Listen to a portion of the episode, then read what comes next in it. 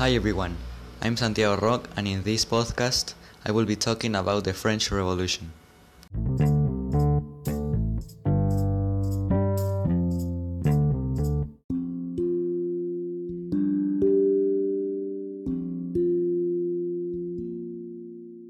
The French Revolution was a time in which France was a really poor country during the reign of Louis XVI, and that caused a lot of riots from the Third State.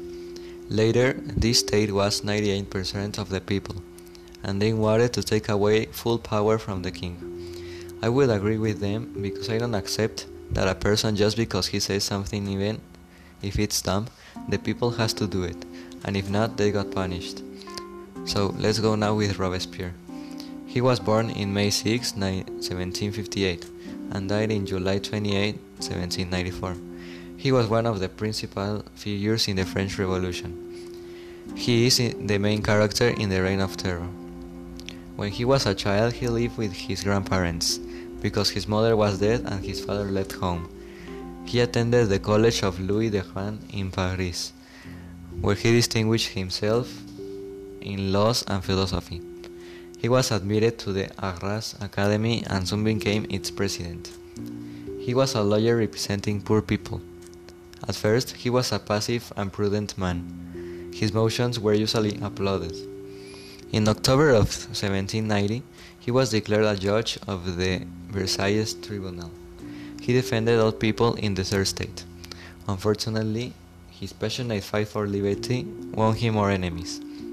The people against the revolutionary deputy became more violent. They started to threaten Robespierre, so he went to live with the family of the cabinet maker Maurice Duplay. Even though he was threatened, he was politically active. The Reign of Terror occurred.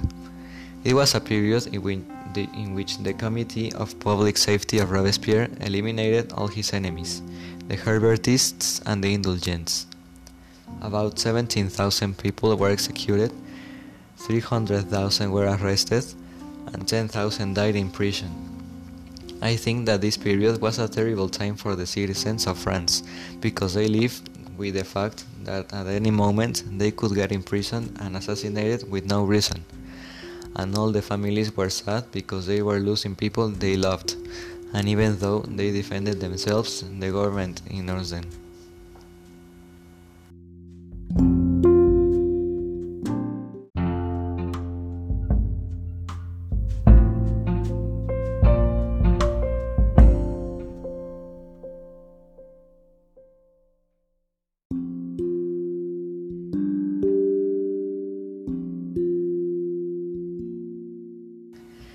Le paysage de la Révolution française était très désagréable. Il y avait beaucoup de sang et beaucoup de corps. Certaines belles choses sont des châteaux et leurs grandes courses décorées de buissons et de fleurs. Les chambres de droit étaient pleines d'objets de valeur et leurs lits étaient très grands. Maximilien François-Marie Isidore de Robespierre a été un politique. Il est né à Arras, France, en mai 6, 1758. Il est mort à Place de la Concorde, Paris, en juillet 28, 1794.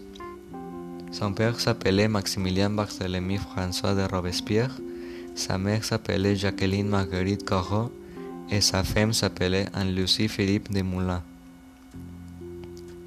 Robespierre était sous la règne de la terreur et il tuait beaucoup de gens.